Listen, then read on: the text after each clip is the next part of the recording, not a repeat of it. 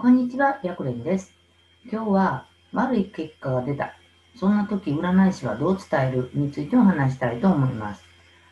この悪い結果が出た時どう伝えていいかわからないって結構 YouTube でもなんかしょっちゅう話してるような気がするんですけど、本当この相談多いんですよね。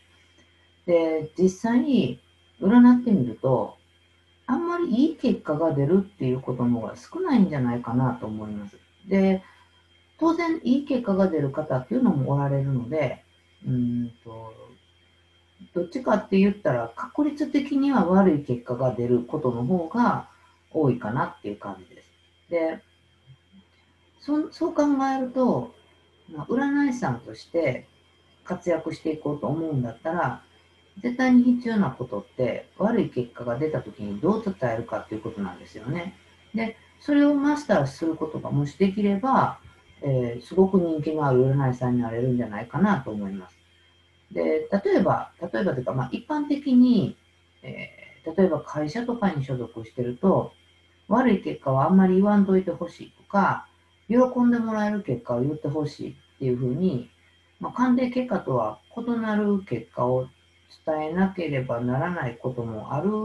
のかなっていう気がするんですね。で、これ、えっと、厳密に言うと悪い結果は言わないでほしいでもないし、喜んでもらえる結果だけを言ってほしいでも本当はないんだけど、うん、なかなかそこがみんなどう伝えていいかが難しくなっちゃうので、ざっくり言うと悪い結果はあんまり言わんといてねとか、喜んでもらえる結果だけ言ってねになっちゃうんじゃないかなと思います。で、こういう悪い結果が出たときに、あなた自身が鑑定でどうしてるかっていうのを考えてほしいんですけど、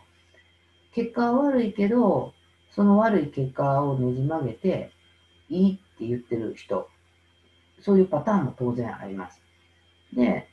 えー曖昧な言葉で鑑定結果を濁し濁しながら鑑定を進めてしまうっていうパターンもあると思います。で、もし、うんと、そういうやり方、今言った2つのやり方をしてると、なかなか依頼者さんの心ってつかめないんじゃないかなと思うんですよね。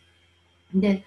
多分その悪い結果が出た時にどう言っていいか分かんないっていう相談が一番多いっていうことは、そういうふうにその、ねじ、鑑定結果をねじ曲げたり、まあ、曖昧な言葉で濁すっていうのがあんまり良くないんじゃないかなって気づいてる方が多いと思うんですよ。で、それは本当そうで、依頼者さんって、まあ、あなたっていう占い師さんの嘘、嘘に気づく能力がすごく長けてるんですね。で、それ以上にやっぱり、その、いいか悪いかっていうのは、占い師さんが占うよりも当然本人が一番分かってることなんですよね。だから、例えば復縁相談で、復縁したいんですけどっていう相談をしてこられる方でも、えー心の中ではもう絶対無理やろなっていうことを知った上で悩みの相談してることが多いんですね。で、まあ中にはそうじゃない方もおられるんですけれども、やっぱりまあ自分のことだし、うん、一生懸命頑張ってきたけどなかなかうまくいかない。で、まあ現状考えてもうまくいく要素もほとんどないよねっていうことって、もし自分が復縁したい時ってすごく頑張ってそこまで答えて導き出してると思うんですよ。で、だから絶対無理やろうなって分かった上で相談してる、してるからこそ、えーもし、えー悪い結果が出てるのに、えー大丈夫ですよっていうようないい結果を言っちゃうと、そのあなた自身がついた嘘って基本的にバレちゃってるんですよね。で、えっと、分かってんのになんで聞くのって思うかもしれないんだけど、その、分かってるっていうのはうまくいかないっていうことが分かってるのにね、って思うかもしれないんですけど、やっぱりその人間ってちっちゃな希望とか可能性っていうのを探したいんですよ。で、それがまあ自分にとって大切な彼とか、だ大好きな彼女とかだったら、なおさらまあ、そのうまくいかないって分かってても、諦めきれないじゃないですか。で、諦めきれないから、占い師さんにもしかしたらっていう可能性を見つけてもらうために相談してしまうんですよね。で、このバランス、依頼者さんの思ってる気持ちと、えー、鑑定結果のバランスっていうのが、えー、理解できると、悪い結果の中でも、えー、どういうふうに、えどういうふうなタイミングで何を伝えて、で、どんなタイミングで悪いっていう結果を伝えたらいいかっていうのがわかるかなと思います。で、その、まあ、訓練っていうか、そうですね。まあ、一番簡単な方法としては、えー、あなた自身が求めたい理想を手に入れたい。だけど、現実は無理みたいな、えー、自分の中での結論が出たとして、そんな悩みを相談したときに、どういうふうに、うんと、それは無理なんだよっていうふうに言ってもらえたら納得できるかっていうことを考えてみるといいかなと思います。やっぱり、その、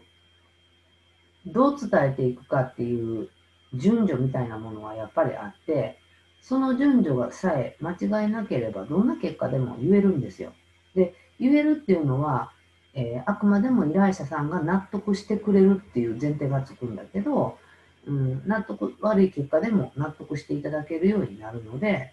えー、まずどう言ったらいいんかなって悩んでんやったら、こういう相談を自分が自分がこれで悩んでる時にどういうふうに言われたら納得できるかなっていうのを考えながら占っていくと、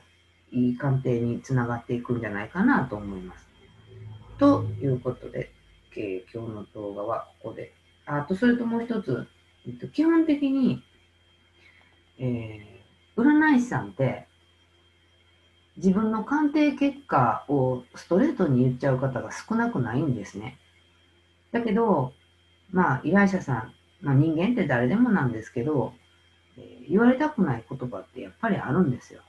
なので、その言われたくない言葉が何かっていうことが、が、に気づくことができると、気づくっていうか、そういう言葉が何かっていうのを見つけることができると、えー、そういう言葉をチョイスした鑑定結果をは、鑑定結果を伝えるということはしないんじゃないかなと思うので、まずは本当自分だったらどうかっていう考え方で、えー、鑑定鑑定しながら伝えていくっていうことをやってみるといいかなと思います。ということで、この占い師大学ではプロの占い師さんがちょっとでも活躍できたらいいなと思って動画を配信しています。チャンネル登録がまだの方はチャンネル登録の方をよろしくお願いします。また、少しでも質問に答えたいなと思ってるので、わからないことがあったら、LINE 公式の方から質問を送ってきてくれたら、えー、時間があるときにお答えさせていただきます。そして最後に今日の動画がちょっとでもなんかためになったなって思ったら、LIKE ボタンを押していただけると嬉しいです。ということで本日の動画は終了です。ありがとうございました。